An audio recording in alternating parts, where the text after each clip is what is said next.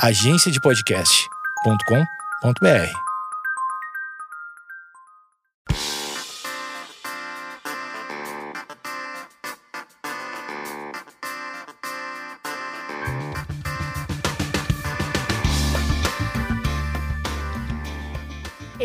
Esquizofrenóias no ar, estou com ele, Guilherme Felite. Nós tivemos alguns problemas técnicos, estamos aqui de volta porque a nossa produção, parabéns produção, que competência. Guilherme, Olá. você me disse que é um, um ex-jornalista e eu já entendi que existe ex-jornalista porque todo mundo que eu conheço que é ex-jornalista continua sendo da comunicação. Sim. Mas agora você foi para tecnologia, você foi para o futuro. Eu fui pro futuro mais ou menos, né? Mas tudo bem. Eu saí da comunicação. Eu fui, eu fui jornalista durante 13 anos de redação. Eu tinha uma coluna na CBN, eu escrevia sobre tecnologia, sobre negócios. Mas eu já não estava com a mesma, mesma, mesma pegada, o mesmo tesão. Daí, em dezembro de 2016, eu fui demitido para o meu grandíssimo alívio e Ganhou virei um belo FGTS, um bom FGTS. E deu daí- aquela entrada no apartamento. Não, não dei entrada no apartamento. Eu tirei um, um, um gostoso seis meses, gostoso seis meses de sabático para pensar o que eu ia fazer na vida, e daí eu virei programador. Eu Ele saí foi- fez o de caminho de comunicação. Santiago de Compostela e depois ele virou com, é, programador, Eu basicamente. fiz o caminho de Santiago de Compostela, perdi oito unhas do meu pé. Você fez mesmo? Não, não fiz, Ah, tá. mentira. Pelo amor de Deus. Jamais, jamais conseguiria fazer esse tipo de coisa. Ah. É, Mas você é biker. Eu sou biker. Eu sou- faria é, pedalando com o maior gosto do mundo. Guilherme, você teve um câncer. Eu tive um câncer. Guilherme, é... um dia eu... um amigo meu falou uma coisa que. Porque eu falei, não, não lembro a situação, eu falei assim: ai, fulana de tal, ela venceu o câncer. Daí ele olhou pra mim e falou: ele é jornalista também, ele falou: Amanda, como assim venceu um câncer? A pessoa que não é curada, que não se cura, ela é fraca, ela é uma perdedora. Daí eu fiquei muito encafifada com essa, com essa terminologia, eh, com essa expressão, vencer um câncer. É, é verdade, tem um monte de gente que não elimina o câncer, extingue o, o câncer, e a gente E morre. e morre, e essa, essa pessoa é considerada uma perdedora. Foi aí que eu comecei a pensar muito sobre câncer. Normalmente eu penso muito sobre câncer porque eu sou hipocondríaca. Daí você acha que qualquer coisa que você tem é um tumor no, no fundo Logicamente, da sua cabeça. se tiver um volume maior, certeza que é cerebral. E a gente vai trabalhando com possibilidades. Você teve um câncer e, e você tem um texto seu que começa falando assim: estava com uma coceira no saco, nananana. Exato, porque meu câncer foi de testículo. Câncer na Ah. bola. Até o dia anterior dessa, da fatídica coceira, Hum, você sentia alguma coisa? não, não sentia nada. Tava tudo absolutamente normal. Foi um passo de mágica. Foi, foi um passo de mágica. Foi simplesmente como eu tava deitado na cama, lendo. ah, minha ex-mulher tava do meu lado. E não tem jeito bonito de explicar isso. Eu começo o texto falando isso. Deu uma vontade de coçar o saco, assim como existem vontades de Mas coçar não o foi uma, saco. uma coceira diferente. Olha só Não, é onde a está mes- indo. Va- Vamos, vamos Não classificar foi a coceira no saco. Não foi uma coceira, foi uma coceira normal. Foi uma coceira como qualquer outra De coceira repente no você saco. falou, a textura estava diferente. Falou, "Ah, eu preciso coçar o saco enquanto estava lendo. Gente. Uma mão segura o livro, outra mão vai coçar o saco. É, como de fato você precisa continuar a sua vida enquanto você coça seu saco. Logicamente. Tem- virilha, qualquer inclusive, tem pessoas coisa. que coçam o saco e deixam a gente constrangida, porque não é uma coisa que você quer participar. Exato. E, Ah. e daí eu percebi que a, a superfície do testículo direito estava lisa. Tá. E todo mundo que tem um testículo ou já tocou o testículo alheio sabe que... Que não é muito. É verdade, é Ah, meio rugoso. É, exatamente. A, a superfície do testículo saudável é meio rugoso, é meio cheio dos... dos nhan, Das nhan, nhan, entranhas, do tá. branhé. Tá. E... Que horror. É. E daí eu falei, puta, tá estranho isso aqui, né? Minha ex-mulher tava junto, ela- eu falei, ó, tá estranho. Ela Dá falou, uma olhadinha. Tá estranho mesmo. E daí eu falei, tá bom, vou ver isso amanhã. Dormi tranquilamente. Mas você já pensou, vou ao médico. Vou ao médico, sim. Mas daí eu falei, puta, isso era uma quarta-feira à noite. Eu falei, puta, quinta-feira, eu ainda, ainda era jornalista, eu tava fechando uma pauta. Eu falei, puta, eu tenho muita coisa pra fazer, eu preciso, não posso faltar ao trabalho amanhã. Então eu fui trabalhar no dia seguinte, normalmente. Cheguei em casa no fim do dia, eu lembrei, falei, porra, tô com o testículo tá um pouco escroto. E daí eu fui ver no Google, quando você coloca lá testículo liso e duro, os primeiros 130 resultados do Google Você que é um cara de do- câncer, dados. é de câncer de testículo. Você já tinha essa coisa da programação, do, do- da Eu informação? tinha um pouquinho ainda, mas eu não achava que eu ia virar que, o- que a análise de dados ia virar minha profissão, que eu ia virar programador. E daí você Eu desesperei. leu e desesperou. Mas você desesperou como eu me desespero, ou qualquer outra pessoa se desespera e coloca, tipo, sei lá, dor de cabeça do lado esquerdo, sei lá, vai apare... em algum momento vai aparecer tumor no cérebro. Você, Sim. tipo assim, quando leu câncer, você falou assim: ah, tudo é câncer, que é o Google, ou não? Existia uma espécie de margem de erro pra mim, no seguinte sentido que, putz, se eu vou ter uma dor de cabeça, é óbvio que você pode ter uma paranoia, você vai botar no Google, você vai ter todas as doenças ocidentais e orientais do planeta. Só que aí a gente tava falando de uma coisa concreta, e é uma coisa que não é tão comum, assim. Dor de cabeça todo mundo tem. Se você Ah. dorme meio mal numa noite, você vai ter uma dor de cabeça por uma tensão muscular. Agora, o seu testículo tá inchado e liso, e não ter nenhuma outra coisa que não fosse conteúdo sobre câncer, aí deu uma, Ah. uma angustiada. E daí, daí eu mandei uma mensagem pro meu ex-chefe, falei, bom, agora eu preciso fazer alguma coisa. Daí a primeira coisa que eu pensei é, vou numa Mas você já sentiu naquele momento: estou com câncer, minha vida acabou. Cara, o que eu pensei é. Me deu uma angústia, me deu um desespero. Falei, cara, eu preciso ver isso urgentemente. Eu não vou trabalhar amanhã, vou acordar amanhã e vou direto pro médico. Porque eu tinha. Eu já tinha ido no urologista que é do lado da minha casa. Falei, bom, amanhã eu acordo e vou ligar para esse urologista e marcar uma consulta. Ainda não. Assim, eu tava angustiado, mas não tava no nível. Cacete, pode falar pala- palavra Claro, aqui, né? lógico. Caralho, eu, eu vou levantar, tirar a roupa agora, botar uma roupa e vou pro hospital. Não tava nesse nível. Mas eu sabia que precisava fazer alguma coisa. E daí no dia seguinte eu Nossa. tentei ligar pro negócio. Eu não consigo, já, eu já morri nesse meio. Calma. Tentei ligar pro urologista. O Isso urologista- aí, mulher, você conta pra ela? Contei. Tipo, Ela pode ser- sabia o que estava acontecendo. Não, mas não tava acontecendo nada. Era o Google. Não, mas eu falei pra ela, falei, ó, aqui tem 130 resultados que é câncer de testículo. Ela falou, bom, é bom ver. Eu falei, bom, sim, é bom ver. Mas você sentiu um medo? Não, medo, medo tem. E dela?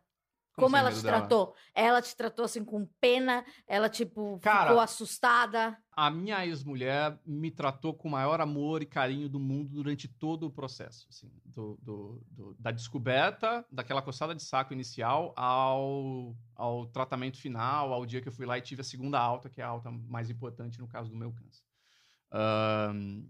Ela estava realmente do lado. Mas não teve. Não, se, se essa pergunta é, putz, você ficou com medo dela te abandonar? Não, não fiquei com medo dela me abandonar. Ahn, e daí eu acordei no dia seguinte, o, o, o lugar que tinha um urologista lá, o, lugar, o urologista que eu ia antes, não tinha horário, só tinha horário para daqui a dois meses. Daí eu lembrei, porra, eu já fui no Hospital do Câncer, no AC Camargo, fazer uns outros exames. Você é Eu- frio? Por quê? Eu, que sou uma pessoa apavorada, eu tenho medo do hospital do câncer. Cara, o Hospital do Câncer é um hub de, de, de pesquisa da América Latina. Eu Se acredito, tem um lugar mas bom, eu tenho medo de doença, Se tem um lugar bom para tratar um câncer em São Paulo, Mas é o você não do Câncer, é o tinha AC o Camargo. papel escrito Não você tinha. tem câncer. Mas tinha uma Então, suspeita. então, mas eu, não tem um processo, entendo- eu entendo uma, seu ponto. uma coisa de negação, tipo, eu tô me colocando no seu lugar. Eu faria completamente diferente. Eu entendo o que você tá me falando, porque foi exatamente a postura do meu pai. Tá. Então, tipo, eu, eu, eu acordei e o urologista não tinha horário. Eu falei, tá bom, vou pro AC Camargo, Hospital do Câncer. Tranquilo, relaxadíssimo. E daí eu tava mandando mensagem, falei, ó, pai, tô indo aqui no hospital e tal, tem uma coisa estranha no, no testículo. Você nunca quis. é, é, a gente sempre vê na TV, né? Que as pessoas escondem até o final porque querem proteger a família. Você não quis Ai. proteger ninguém. Eu acho isso uma maior loucura do planeta, Amanda. Tipo, você quer proteger a sua família com câncer comendo as suas vísceras. Não faz o menor sentido. Mas por que, que as Mas, pessoas enfim. fazem isso? Porque as pessoas morrem de medo do câncer? Porque as pessoas acham ainda, em 2019, que você ter um câncer é um atestado de morte? Que você vai descobrir um câncer ah, aqui no meio da sua tripa e que você fala, puta, acabou, preciso começar a costurar minha vida porque eu sei que daqui a dois Tem que meses pedir eu vou perdão morrer. pra todo mundo, sabe essas coisas? Ou então mandar todo mundo tomar no cu. É, depende qual é o caminho que você quer tomar na sua vida. É, acho que ainda existe muito esse pânico da galera. Um Puta, um, um- um puta pânico que é. Porque assim, tem um peso. Ele é- ele é meio justificado, Um, um- tá? um caso de um amigo que ele Ah. teve uma trombose, ele, ele, ele viaja pelo mundo, ele, ele viaja com banda, e ele teve uma trombose, e ele é português, ele foi pra, pra cidade dele, e ele descobriu que ele tinha um câncer no testículo também, Sério? Quantos e anos? já... 35. 35, é. É, é a idade. E já estava em metástase. Ele não morreu. Spoiler, não morreu. Não morreu, tá ótimo. Não tá, morreu. Vem aqui em casa semana que vem, vai ver voltar pro Brasil, etc. Mas, quando eu recebi essa notícia. Você falou, cara, fudeu, Tipo, morreu. Eu, comecei a ver passagem pra Portugal, porque eu não queria que ele morresse sem dar tchau, sabe? Porque daí, daí, eu, daí você começa, tipo, pensar, cara, mas ele era estreed, ele nunca usou nada, e daí, meu Deus, agora ele tá com câncer. Daí, sei lá, tipo, ele sumiu das redes sociais, e, e, e daí um dia ele me chamou no WhatsApp, eu, não, eu chamei ele no WhatsApp, falei, ei, Rafa, como é que você tá? Ele mandou uma foto. Ele era Ele de boinha. não, ele era redondo, gordaça. E ele tava chupado. Daí eu, tipo assim, meu Deus! Aquilo, tipo, o cara morreu pra É. mim. Daí eu já encaminhei pra um amigo nosso e falei: Tuti, a gente precisa ver o Rafa. Porque a gente, a gente é amigo dele. E daí ele. E eu fui até um pouco. Não sei se. eu- é que eu fui muito eufórica. Ele não tinha mandado foto pra ninguém. Eu acho que ele mandou pra mim porque eu sou mulher. Então eu teria um pouco mais. Não ficaria tão chocada. Ou sei lá o que ele pensou. Daí o meu outro amigo ficou muito assustado, etc. Ok, ele, ele já tirou tudo, tá tudo bem. E ele hoje. Ele responde melhor ao tratamento fumando maconha. E ele nunca usou droga. Então é muito louco. Você vê o cara. Então ele fuma agora por Tá- tá fumando- prescrição É, médica. exatamente. Daqui ele tem um problema no Brasil, porque ele às vezes mora no Brasil e tem uma lista de pessoas pra se tratar com, com cannabis. Ele é o último, porque ele é gringo. A prioridade, o É, gringo é a última é. prioridade. Então ele, ele tá na fila, tem uma fila, diz que a fila rola super bem. Só que se você é gringo, ainda não existe isso. Então vamos aí ele, nessa ele brecha. tá bem, ele teve alta. Sim, só que, tipo, ele tem que fazer exames periódicos. Ótimo. Esse é o processo. Mas, eu, então, esse foi o caso de câncer mais perto da minha vida. Você falando isso, tipo, falei, meu, eu não sei o que fazer. Eu não teria a frieza de, de, de ir ao hospital do câncer. Daí você foi lá, no texto tá escrito é, que você. na- naquele momento que você chega, você vê umas pessoas realmente com câncer, sabe? Aquele câncer. Então, realmente mal, mas ainda não é o momento que cai a ficha. O É, momento que cai a sim. ficha é um pouco adiante. Tá. Lá ainda é tipo o exame. você fez o exame. eu chego no Mas pra fazer o exame, você chega, tipo, igual no, no pronto-socorro, pronto-socorro. tô com dor de O garganta, que, que quero você fazer. tem? Cara, eu acho que tem alguma coisa errada no meu testículo. Tá bom, pega uma Não ter uma senha. guia. Cadê o controle? o- Cadê o- a carteirinha do convênio? Senta Aham. aí, fica vendo bem-estar e, e É. Fátima Bernardes e daqui a Ai. pouco a gente espera. E aquilo ali, pra mim, já é sentença de morte, gente. Não, mas daí foi tranquilo, porque daí no fim das contas os caras fizeram um ultrassom do meu testículo e eles viram que tinha uma massa que estava ocupando metade do testículo. A massa, em algum, tecnicamente, em algum momento, diz o meu médico, em algum momento da minha um gestação. pelo encravou. Tô Não, brincando. é. não, é bem mais complicado que isso. Eu sou gêmeo, tá? Então, em Ai, algum momento, eu tava no, no, no, no útero da minha mãe com a minha irmã, uma célula sofreu uma mutação, começou a se, se, é, é, a se dividir, a se copiar enlouquecidamente, e aquilo foi aumentando e criando uma massinha no centro do testículo. Durante anos ele ficou lá, progredindo, copiando, copiando, copiando, copiando, até que teve um certo momento que chegou na superfície. Hum. Então ele estava há anos e anos é, crescendo isso daí, e eu só consegui ver por quê? Porque ele chegou na superfície, a hora que eu fui coçar o saco, eu percebi que o negócio, que a, a- não estava mais rugoso, a superfície do, do testículo. E daí eu fui acompanhando, fui mandando mensagem pro meu pai, falou, ó, tô aqui e tal. Ele falou, pô, mas onde é que você foi? Eu falei, eu tô aqui no, no AC Camargo, no Hospital do Câncer. E ele ficou putaço que eu tinha ido. Mais ou menos que nem. A, a mentalidade é, É a uma mesma coisa que a sua. Que é negação, tipo, né? Cara, mas por que, que você foi no Hospital do Câncer? Como se o fato de eu ter ido ao Hospital do Câncer significava que eu ia ter um, um câncer em mim.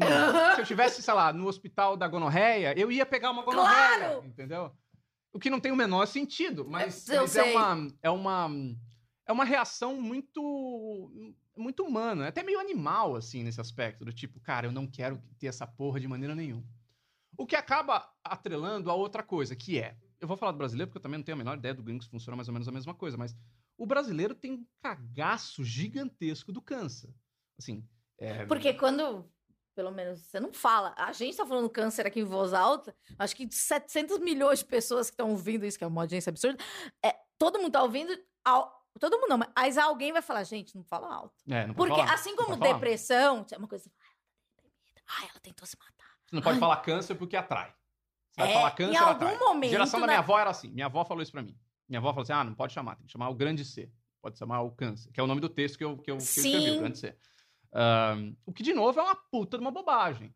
E desde que eu passei por esse processo, escrevi sobre isso, a minha postura é claramente o contrário. A gente precisa falar sobre isso para tirar algumas falsas impressões sobre o que é o câncer e o que não é o câncer. É, o câncer mata, o câncer está crescendo, o câncer é uma doença desgraçada, mas entre 80% e 90% dos tumores que as pessoas têm são facilmente tratáveis se pegos no começo uh, e tratados seguindo o protocolo convencional, tá?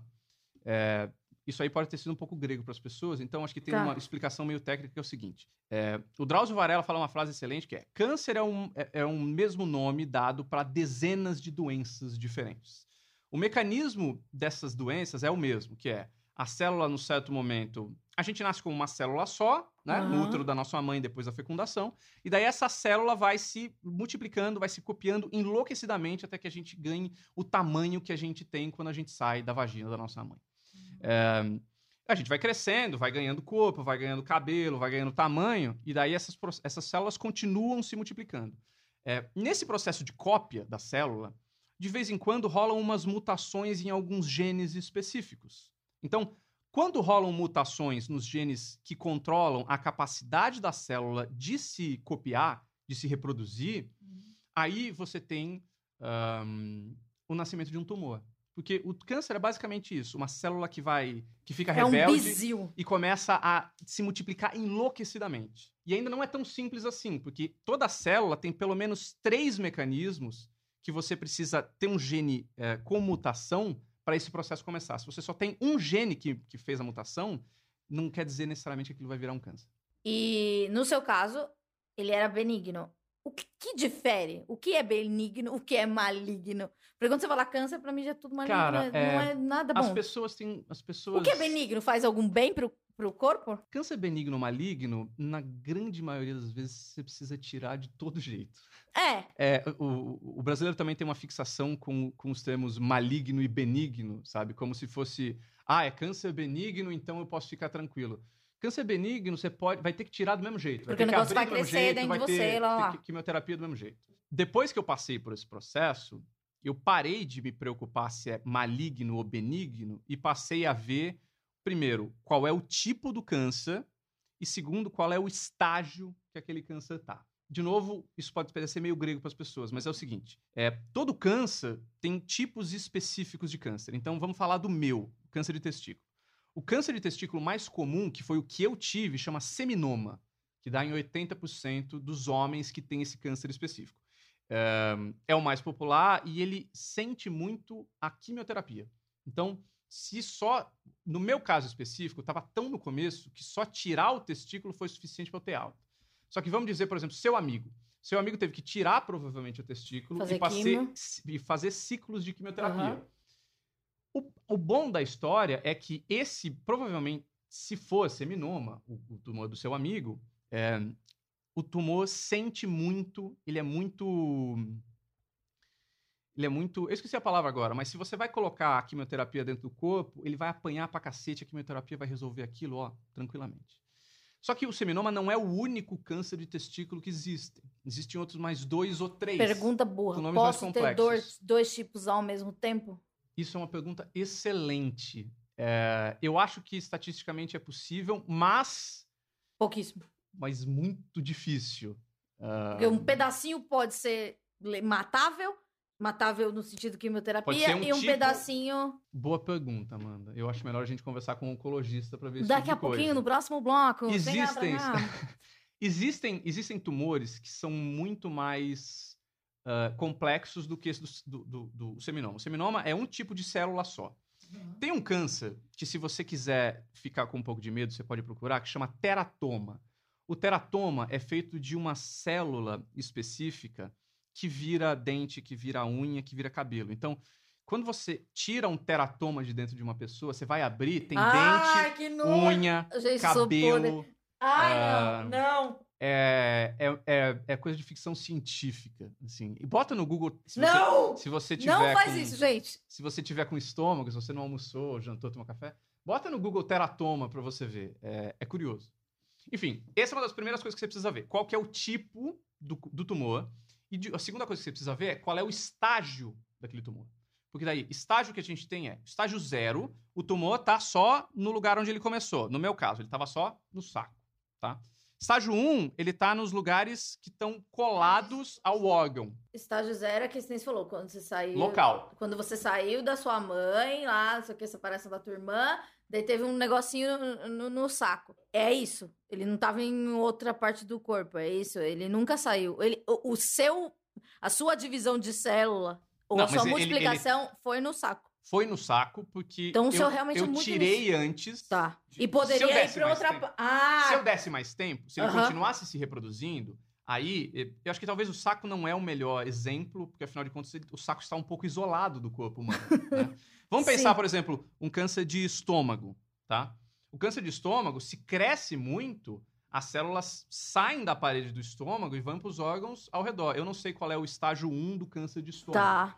Mas a mesma coisa funciona com câncer de fígado, com câncer de pâncreas. E daí, depois que atinge o próximo, a região ao redor, assim, o próximo, o próximo órgão do lado, existe quando o tumor, ele começa a viajar na corrente e vai se prender em outro lugar mais distante que não é. Então, por exemplo, o cara que mais, mais conhecido da história que teve câncer de testículo, igual o meu, é o Lance Armstrong, aquele cara da bicicleta.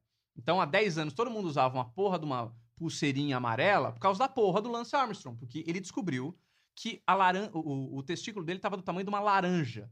E eu não consigo imaginar como é que um cara que um pedala, ele fala assim: "Nossa, não percebi que meu testículo está do tamanho de uma laranja". Mas enfim, E ele pedala, né? e pedala. Ele utiliza. E, e daí ele só descobriu quando o câncer estava no cérebro, que é o estágio final de metástase. Sério? Estágio final de metástase do câncer de testículo. E ele cabeça. sobreviveu. Ele fez um tratamento que era novo na época, não só sobreviveu, como voltou e ganhou acho que quatro, três ou quatro voltas da França. Mas foi ele Dopado que pra caiu no cacete. doping. Porque ele pede desculpa pra pra. Oprah. Eu vou falar o spoiler dessa série. Ele chega na Oprah, tem aquele vídeo maravilhoso que, que colocaram a música do Esse Radiohead. documentário é muito bom. E, então, por favor. Então, ah, que ele filtrava o sangue, não é esse? Ele filtrava o sangue, ahn, ele tinha as pessoas ao redor dele, os competidores ao redor dele, tipo, meio que davam o sangue, tiravam o próprio sangue pra dar pra ele, pra despistar o doping. No fim das contas, ele foi o- um pego, mas a investigação mostrou que ele não era o único, né? Quase todo mundo no, no circuito de, de ciclismo global naquela época se dopava pra caralho. Enfim. E daí o Lance Armstrong foi e descobriu que estava perto da cabeça, que estava dentro do cérebro, e sobreviveu. Nossa, eu não tenho estrutura emocional. Cara, você tem estrutura emocional. Ah, espero que sim, porque Você um dia eu tem vou ter. estrutura emocional. Ai, Todo mundo, todo mundo tem estrutura emocional pra esse bagulho, cara. Todo Tá, mundo. daí você foi mandando mensagem pro seu pai, tá Mandei lá. pro meu pai. Seu pai falou, você tá louco, não sei o quê. Porque entrar no hospital do câncer já é um atestado que você possui um câncer ou quer Não possuir. necessariamente. Você Ou pode sei estar com tosse. Tem uma coisa, energia negativa, aquela coisa, né? Da sua avó, o grande C. E daí você fez o exame. E Ah. daí, na hora, aquele mocinho lá que tava no ultrassom passando um mouse com gelo. não, com, com, Com gel, na minha bola. na sua bola. Ele já viu na tela e você falou, moço, porque eu já falo, moça, tem uma anomalia? Não, a, a- médica que fez isso, ela falou assim: olha, Guilherme, tem uma massa ocupando metade do seu testículo direito. Você Na hora. pode, sim, pode ser câncer, pode ser nada. Ah, então, se você é melhor você voltar semana que vem e fazer uma consulta aqui com o médico, beleza? Beleza. Daí meu pai Essa saiu de lá, semana, o que aconteceu na tranquilo. sua semana? Eu tava tranquilo. Você Eu fez saí- um jantar? Não, eu saí, eu saí, fiz, que maldade. Desculpa! Eu saí com meu pai, a gente foi jantar num, num restaurante E japonês. ele te tratou diferente? Não, ele tratou do mesmo jeito. Assim, o resta- Gente, o- que família maravilhosa, porque se você Ah, abria é? todo Uh, mundo, ah, todo é? mundo já tava aqui, ó, fazendo a minha missa de sete dias. Vai nessa. Tudo já tava Vai aqui, nessa. ó. E daí a gente jantou super bem, e daí marcou pro outro dia, pro, pra semana seguinte, isso era uma sexta-feira, daí na quarta-feira eu voltei lá. E daí eu encontrei o meu médico, meu médico, doutor Bruno Benigno, o que eu achei uma ironia desgraçada. Que maravilhoso. Mas eu falei, bom, é um bom sinal. Que amigo é um bom maravilhoso. sinal. E... e ele falou, ó, Guilherme, é o seguinte, você tem uma massa no seu, no seu testículo, é, o protocolo que a gente usa, como, como, como o testículo é um sistema redundante, quer dizer o quê? Você tira um, o outro trabalha normalmente e, e assume as funções, como é o caso de rim, como é o caso de pulmão, Uhum. Ahn, a gente nem vai fazer biópsia. A gente só vai fazer biópsia depois de tirar. Então a gente já vai marcar agora a, A cirurgia, remoção da pra sua você bola tirar. esquerda. tá bom? Tá bom. Beleza. E daí eu, eu- aí, eu, aí eu assustei, eu dei uma assustada. Porque ne- nesse momento no texto que você percebe, Ah. que tem um momento que você fala assim, Daí eu vi uma, uma senhora com câncer. Ainda, ainda não tinha ah, isso. não tem. A hora que ele fala pra mim, ele fala assim: Olha, Guilherme, só pra te acalmar um pouco, assim, o câncer de testículo é o cujo tratamento mais avançou nos últimos 10 anos. Se eu fosse escolher ter um câncer, seria esse. E daí eu falei pra ele: Tá bom, Porra, doutor então troca comigo. E daí ele ignorou e seguiu. Ele, ele, ele sorriu? Ah, ele deu uma risadinha e continuou e tal. Grande Bruno Benigno, né? Também ouvi Mas assim, programa. ele é ótimo, ele é. Gosto muito dele, cara. E daí. E daí foi isso. Daí a gente saiu de lá, só que daí o clima bom que tava na semana anterior não tava mais. Aí teve um clima de. Caralho. Um luto. Vou fazer uma cirurgia de câncer. Vou fazer uma cirurgia de câncer. E daí a vida virou exame, né? Virou só exame. Aí falei, cheguei pro meu chefe e falei, ó, bicho, acabou. Eu vou ter que me afastar, tem, um, tem um- uma suspeita de câncer. Ele falou, puta, não tem problema nenhum, você pode se afastar e a gente eh, mata no peito aqui. É, mandei os documentos lá para RH, precisava fazer um afastamento, e daí entrei na parte de exames. E aí, na parte de exames, foi a- o, o momento que eu me liguei que eu tava com câncer, assim, porque... Eu ia fazer uma piada muito infeliz. Por favor, faça. Você entrou no mundo do câncer. Eu entrei no mundo do câncer. E, e não saí desde então. Quer dizer, agora eu, eu, Tem quantos eu anos? mudo isso? entre os negócios. 2015, ah, mês que vem eu faço cinco anos que é auto Daí definitiva. a final. Autodefinitivo. Ahn, eu, eu, eu era jornalista, então, como jornalista, eu sempre me colocava na posição de. Eu não pertenço a esse ambiente, sabe? Tipo, eu entrava nas empresas, eu ia nos simpósios e tal, eu tava simplesmente olhando o que era para depois chegar na minha baia, no meu computador e escrever um bagulho. Eu Ah. era meio que um terceiro. Só que daí, eu, eu acho que eu, fazendo os exames, eu tava mais ou menos com essa mentalidade, do tipo, ah, eu tô aqui, sabe, gonzo journalist. Eu tô Tá vendo bom. aqui como é pra fazer.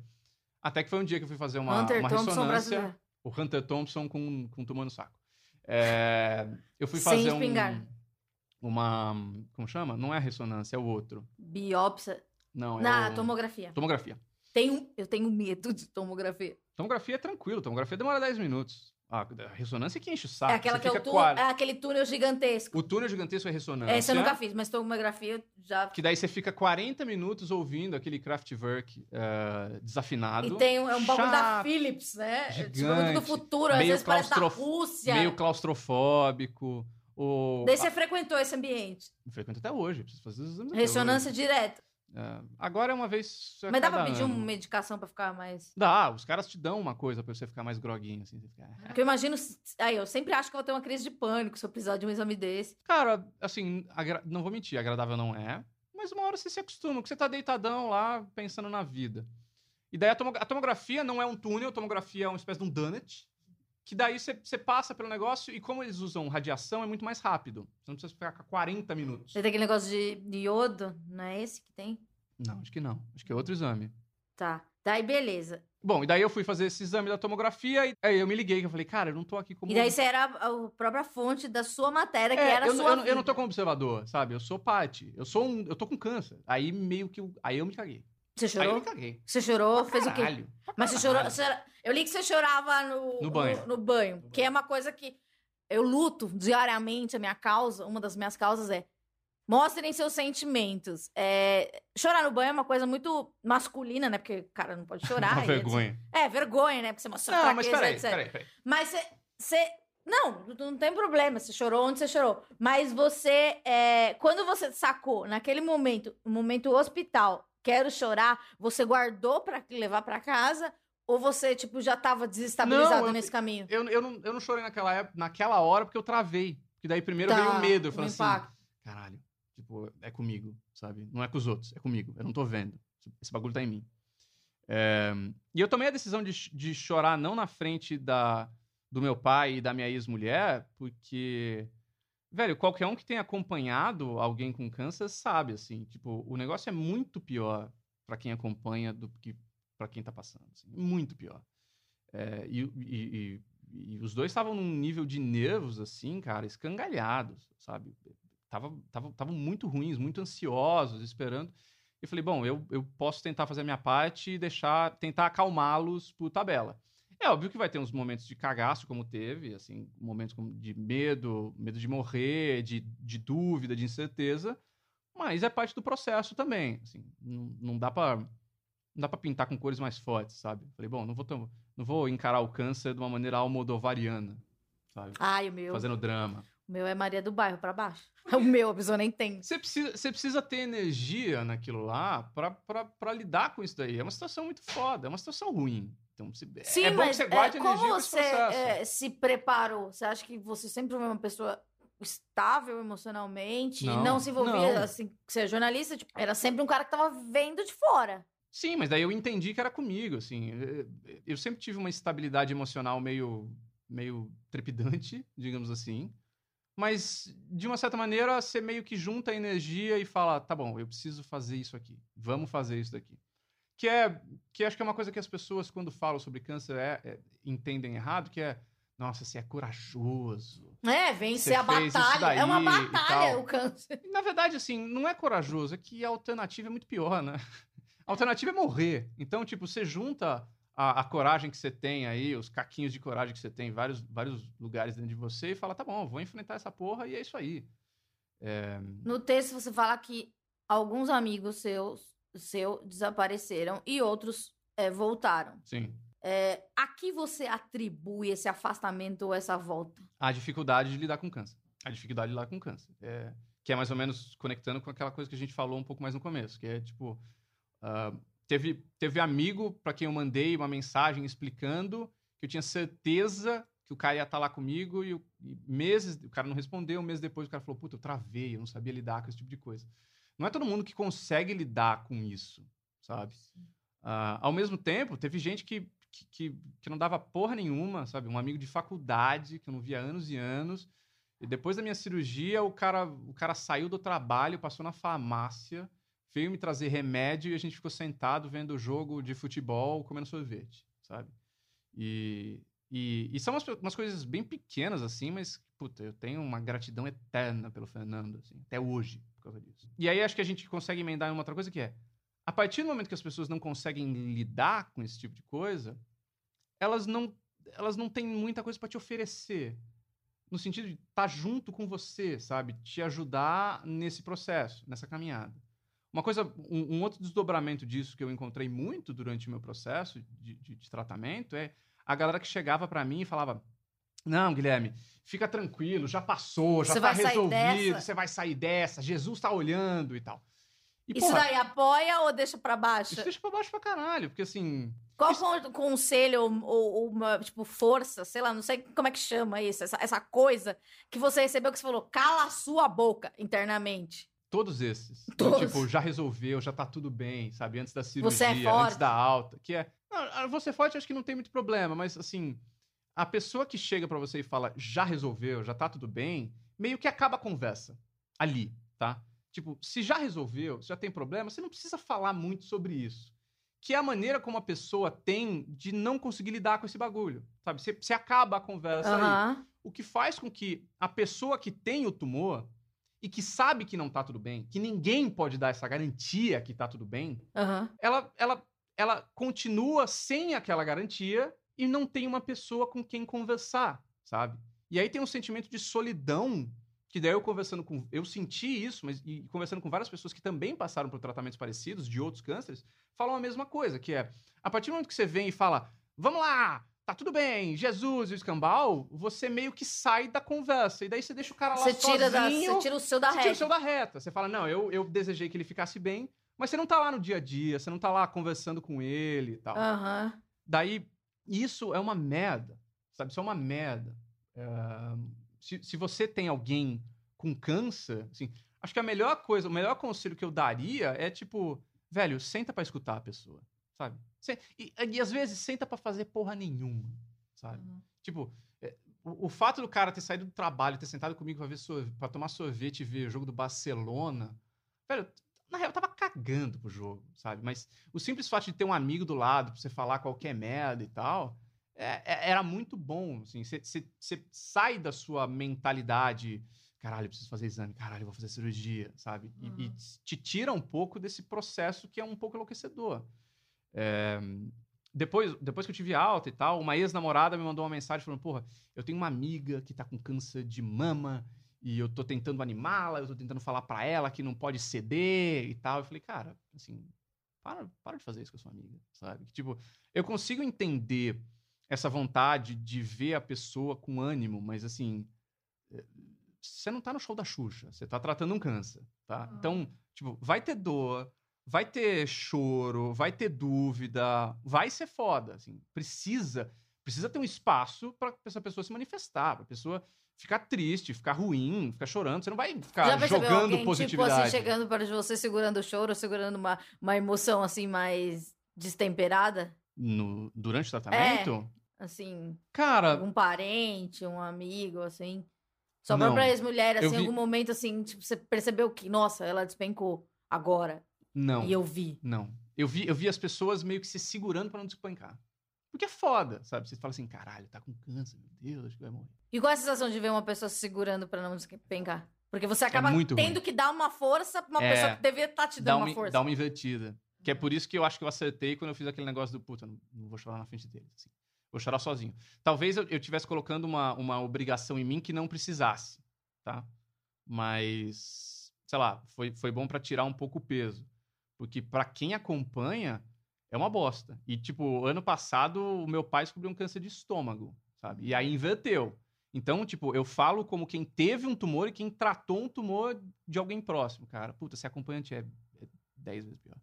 É muito pior. Você va- Daí eu queria voltar, no- naquele momento que você entrou no, no mundo do câncer, que você viu, tinha uma conversa, um, um tipo de conversa que você não tinha.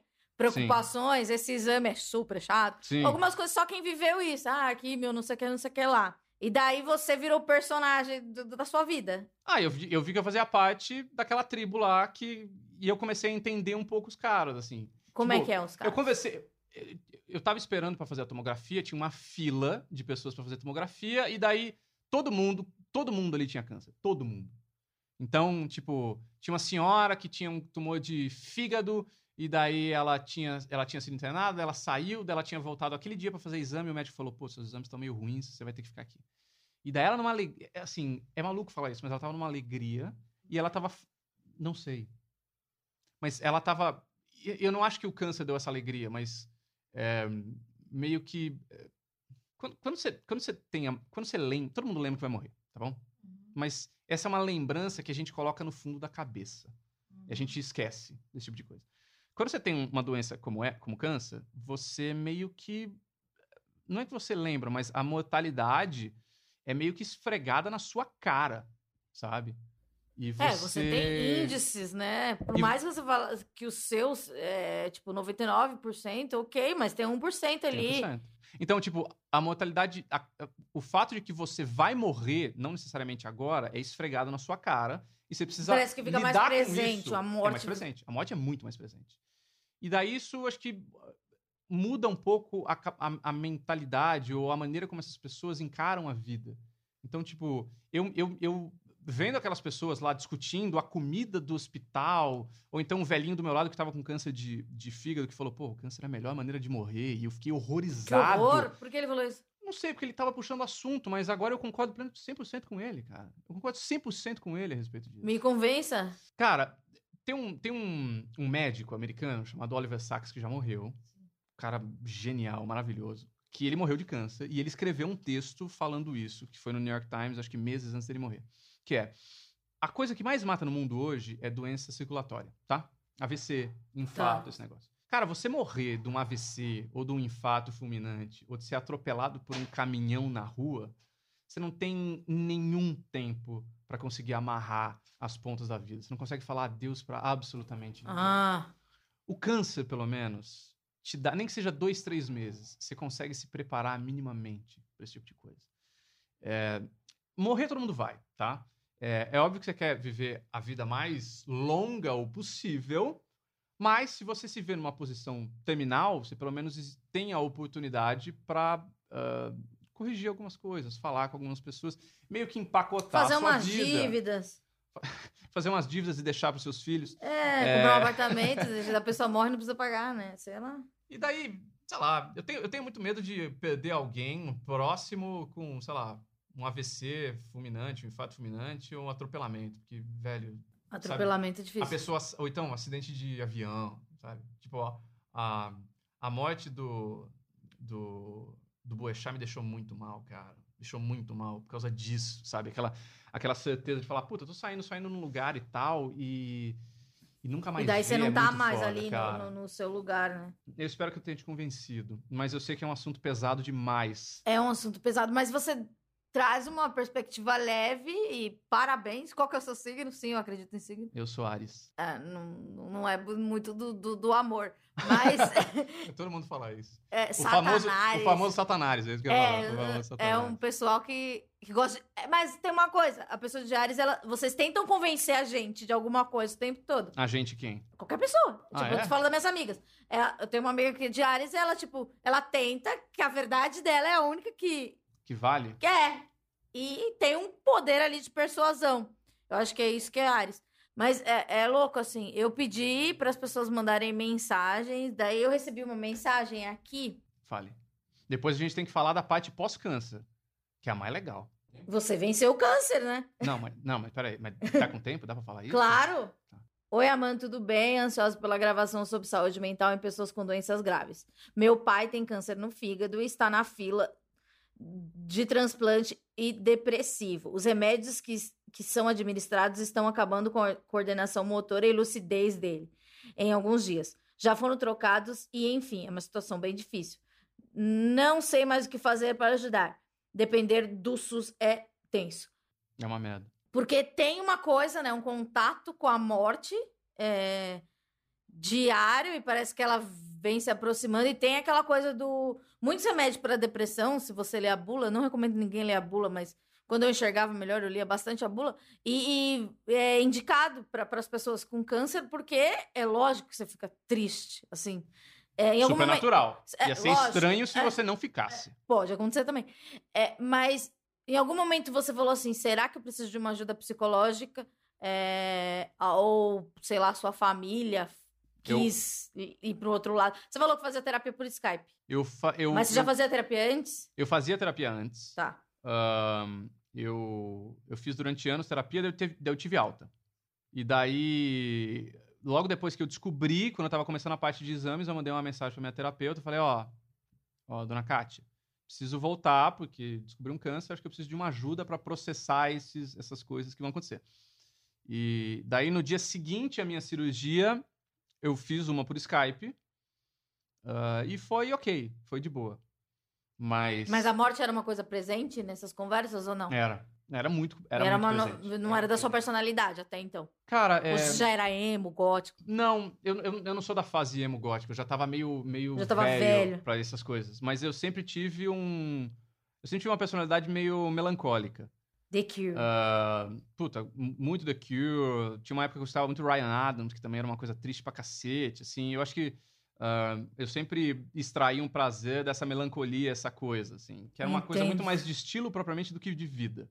Ahm, e daí eu achei que a terapia, em um certo momento da minha vida, ia me ajudar, e como de fato efetivamente ajudou. Tive a alta, voltei.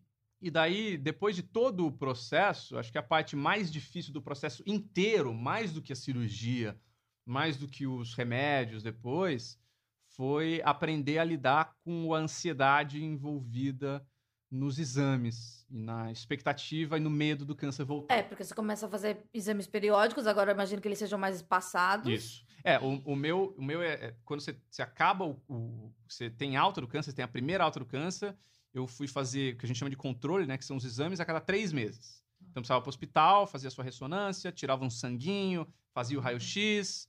Falava, ah, Guilherme, tá, doutor Benigno olhar, falei, aí, tudo O bem? Benigno Deixa eu ver como é que tá essa bola aí, mexia na bola, tchau, ah, mas você não arrancou meses. a bola? É, você arranca, mas você põe um protótipo, você põe uma prótese. ah, Então tá. eu tenho uma bola Uma siliconada. pergunta bem curiosa. Você pode ter filho? É, isso é uma coisa muito básica que eu devia ter falado antes. É, eu não sou estéreo. Eu não Porque sou não, meu impotente. amigo passou por isso e eu tenho vergonha de perguntar pra ele. Não, é sistema, de novo, sistema redundante. Você pede um pulmão, você não morre sufocado. Tem um outro que Ah, não consegue. sei. Não, eu sei, mas é uma pergunta boa, porque essa é sempre a primeira pergunta que as pessoas fazem quando eu falo. Mas "Ah, é eu tive normal ter essa tal." vergonha, porque, tipo, como aconteceu comigo próximo, eu, eu falo, cara, daí até a gente É normal. fofoca, assim, É tipo, normal. mano, mas ele pode ter filho. Ele Sabe? virou, ele virou eunuco? É, como é que é agora, biologicamente? Mesma um coisa. o- negócio. O pau, o pau fica duro, você goza, você ejacula, você tem tesão. É a mesma coisa. A pequena Ah, então diferença é que você tem uma bola só, em vez de ter as duas. Tá. Mas continua funcionando normal. É óbvio que também tinha uma tensão, porque você fala, bom, eu gosto muito do meu testículo. O único que me faltou. O único que, Mas dizem restou. que dói, né? O quê? Testículo. Ah, dói, leva um chute. Então, Falam que é uma dor parecida agora com levar uma doer. bolada Ah. no peito. Eu não conversa pra onde for. Não, mas peraí, peraí, peraí. Se eu levo uma bolada no saco, Amanda, tem, tem um testículo de silicone que não vai que não doer. vai doer, ele mas, não tem mas a bola vai pegar nervosa. na outra bola, na bola Tá. real. Então vai doer pra caralho do mesmo jeito. Tá, então você não perdeu. Não tem a vantagem. Esse- Você tá tentando ver um lado bom de É, ter perdido o negócio. é. É, as bolas no saco agora é, doem só a metade do que doíam. Não sei, nunca tirei essa prova. Tá, então Meat, Meatbusters. vamos, vamos dar um, um chute aí. Mas enfim, tem, tem, um, tem um processo de ansiedade muito foda. Que é aí de três em três meses. Isso, isso. E daí, depois, depois de um certo tempo, é de seis em seis. E daí, dois anos depois, você ganha a sua alta mais importante, que é a segunda alta. O que que é a segunda alta? Depois que você tem a primeira, que o médico fala pra você assim, Guilherme, seu corpo não tem mais nenhuma célula de câncer, pode ir pra casa. Você precisa ficar prestando atenção pra ver se aquele tumor vai voltar ou não. O câncer é uma doença desgraçada porque ela é resiliente. Então, as pessoas falam assim: ah, eu venci o câncer. Bonitinho, você venceu um câncer. Você não venceu o câncer. Você pode tirar esse tumor e ele voltar um tempo depois. E aí você precisa passar pelo mesmo processo, um processo um pouco pior, inclusive, que precisa ter uma dose um pouco mais forte e o escambau.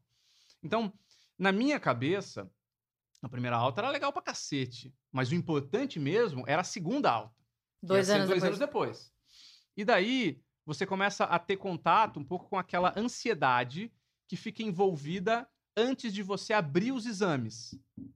Isso é uma parada muito real. Porque Quando daí- chegava os exames, você olhava antes do médico ou você tem que esperar o não, dia? não, eu não, eu não faço esse tipo de coisa. Eu não abro exame. Porque é enlouquecedor isso. Você vai botar no você Google... bota no Google, você não fez a mesma coisa. Você descobriu Você que tinha tá câncer no. Google. Mas é, mas é Você exatamente descobriu por que tá isso. curado no Google. Mas é exatamente por isso, cara. Porque eu senti uma angústia desgraçada. Eu falei, cara, não vou passar isso. Eu estou pagando um médico, meu plano de saúde está pagando um médico para ele Benigno. abrir os- esses exames e ver Ele o que está acontecendo. É, é isso. E daí fica 10. ah, Como, como é uma consulta? Você chega lá, ô doutor, tudo bem? Ô, Guilherme, tudo bem? Tá, blá, blá. Deixa eu ver isso aqui. Abre, vê o papel, tá bom, tá bom, tá bom. Que a gente vê aqui é três meses, sabe? Tipo, dura 10 minutos esse bagulho. O problema é que até entre você fazer e você e o médico abrir, você tem uns- uma semana, 10 dias lá, que eu ficava num estado de eh, nervos à flor da pele, assim, porque você fica com uma ansiedade desgraçada para saber se aquela merda voltou ou não. E isso meio que começa a acumular dentro de você. No primeiro controle, não era nada, eu tava de boinha, assim. Mas aí, conforme foi passando os, os, os, os controles trimestrais, é, a quantidade de tempo que eu ficava angustiado antes foi aumentando. Então, no último mês, no mês anterior ao exame que deveria me dar a segunda alta, eu chorei todos os dias. O mês inteiro, todos os dias. No, no dia anterior a eu ir para o hospital, para abrir os exames, eu e minha ex-mulher, a gente foi assistir um show do Curumim, eu lembro até hoje.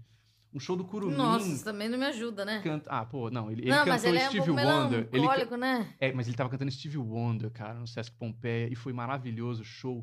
E, velho, e ele cantava lá, Isn't She Lovely, e eu me debulhando em lágrimas, assim. As pessoas todas dançando de boa, e eu, ai, meu Deus!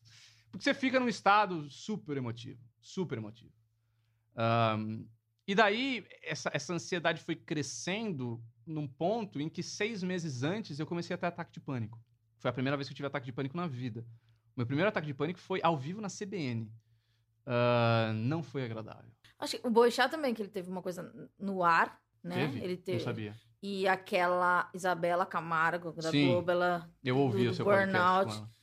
E é uma coisa assim, você tá tendo um pânico, quando... eu posso ter uma crise de pânico aqui e ninguém vai perceber. Sim, sim. Porque é uma coisa interna, né? Vem um- No meu caso, quando eu tenho uh, uma ansiedade aguda, o meu é. é- eu como costumo dizer que é uma bola de tênis com o núcleo gelado e, e- e- a membrana ela tá pegando fogo. Isso que eu sinto. Mas o que você sente quando você tá com pânico? É, um, é uma boa metáfora sua. Naquele dia específico, eu tava sentindo que eu tava afogando. assim. Eu não, que eu não conseguia respirar. E, porque eu fazia os comentários E na no CBN. ar, né? ao vivo em cadeia nacional.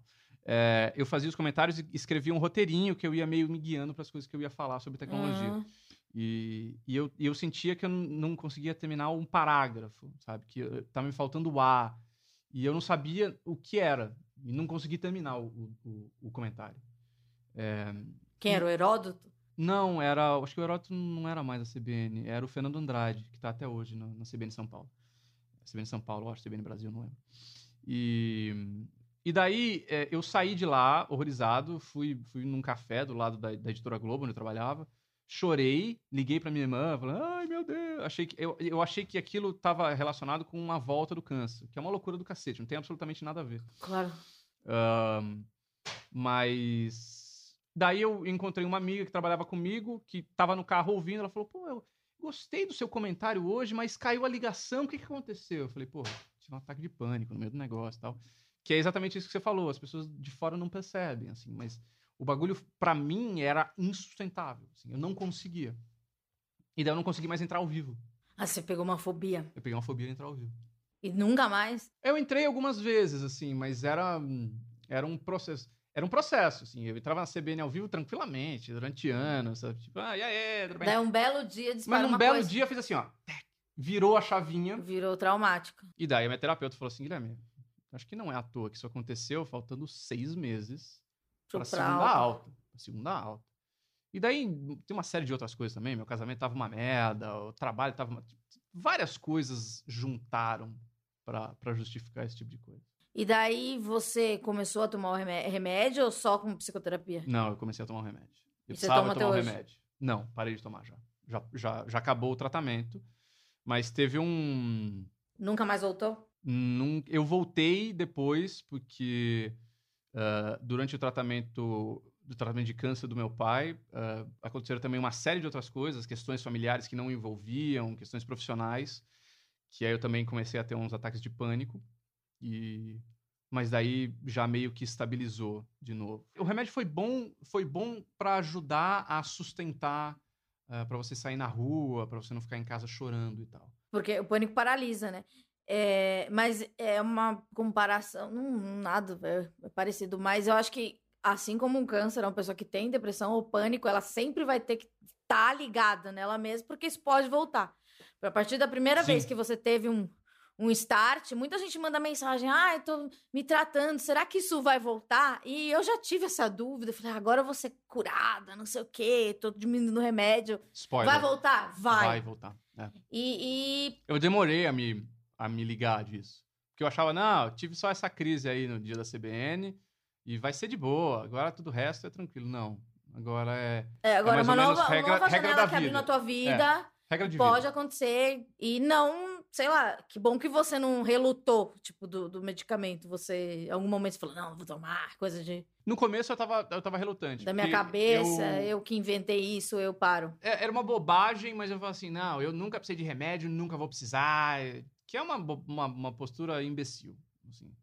Mas daí teve o primeiro turno do, acho que da eleição de 2016, segundo turno, primeiro não lembro, que eu acordei seis horas da manhã para fazer um plantão, num domingo. E daí eu fui votar, eu errei meu negócio, minha, minha zona eleitoral três vezes, sabe? Daí Aham. eu sentei pra tomar um café, eu falei, cara, não, não dá, assim, não, não, não tem porquê eu não tomar remédio é, só por uma questão de orgulho, assim, é uma bobagem do cacete. Ninguém, E é muito estranho, né? ninguém não toma, sei lá, um remédio pro estômago quando tá sentindo azia por uma questão de orgulho. É, tipo, acontece, que nem quando você percebeu que a sua bola tava estranha, você já foi pro hospital do câncer. Sim, Se é. você não, não- não- não- É muito estranho que a gente ainda não procura é, o lugar correto ainda quando é da cabeça. Eu queria agradecer e dizer desculpa por alguma, sei lá, alguma indelicadeza. Por quê? Ah, porque eu- é que assim, Não, se fosse uma delicadeza, eu teria falado, relaxa. porque o câncer é uma coisa delicada e, e, e para mim, pessoalmente, é uma coisa que me dá bastante medo. Porque, assim, eh, eu nunca tive ninguém perto, só esse amigo que foi, sei lá, eh, o ano passado. Então, é, é muito assim. Acho que talvez, eh, quando eh, eu vi eh, essa situação, eu percebi. Talvez eu esteja ficando adulta. Porque tá chegando essas coisas. Eu sou adulta, né? Tá chegando. esse- Talvez não, você já é. É, não, porque, sei lá, eu comecei a pensar uma, que uma pessoa que eu gosto pode morrer. Pode. Não E só de não- câncer, de E várias não, outras então, coisas. mas é, tem várias coisas. Eu tenho muito medo da morte, porque eu estava no desfile que o cara morreu, do Fashion Week. Ai, puta, que essa, essa notícia foi Isso, e eu nunca contei, eu não contei aqui, vou contar aqui. Gente, eu tenho um medo. é, quando a minha, quando eu era criança, minha mãe trabalhava numa fábrica e ela demorava, às vezes ela chegava muito tarde, porque ela fazia hora extra, etc. E meu avô, que ficava comigo, ele começava a contar os ônibus, quantos ônibus atrasados, atrasada ela tava. Não existia celular, então a gente não sabia. Sei lá, às vezes minha mãe atrasava cinco ônibus, ou sei lá, era pra ela chegar cinco da tarde, ela chegava às sete, sei lá. E eu sempre fui uma criança aflita, ansiosa, e meu avô não sabia que isso me deixava mais apavorada. Porque, sei lá, minha mãe não tá vindo, o que aconteceu, ela morreu. Eu acho que ele tava tentando me tranquilizar, ou se tranquilizar, e nunca aconteceu nada. Então, eu sempre associei o atraso com a morte Sim. A minha vida inteira, se eu marco com você três e você não chega quatro e dez, eu não vou ficar te mandando mensagem. Você acha que eu morri no meio do caminho? É, eu vou achar que você morreu. Então, a minha, a minha mãe. Deve ser sempre- angustiante a vida moderna pra você, hein? Sim. A Puta minha mãe, merda. ela me ensinou uma. é, pra burlar esse sentimento. Hum. Pensa assim, beleza, ele, ele se atrasou, daí notícia ruim sempre chega rápido. Então, sei lá, ele vai ver que você é a última pessoa que falou com ele Ele no WhatsApp, ligar. alguém vai te ligar. Então, não, ele não vai ser atropelado, nem morrer, nem ser sequestrado, nem nada. Amanda mãe tem toda a razão. Não, nem sempre. Daí, Tá bom, ok, é- ok. Quando eu estava no Fashion Week, passou um cara lá, de repente, sei lá, terceira pessoa, sei que, pá, caiu. O que veio? Esse sentimento Você viu ele caindo? Vi, ele tava na minha frente. Daí, é, eu comecei a olhar e, e, tipo, o cara tava estranho, toda aquela movimentação. É, quando ele foi colocado na maca, ele já estava duro. E daí, eu comecei a, tipo, racionalizar. Eu lembro que eu tava com meu namorado no, no desfile. Eu não lembro de nada que aconteceu, porque o desfile continuou. Então, eu, eu, tipo assim, o quadro do filme da minha vida era eu sozinha e, tipo, não sei o que aconteceu. Eu lembro que meu, meu, meu namorado falou que ficou amigo da menina do lado, eles comentando o desfile. Eu não vi nada. Era. Desfile é sempre tudo escuro.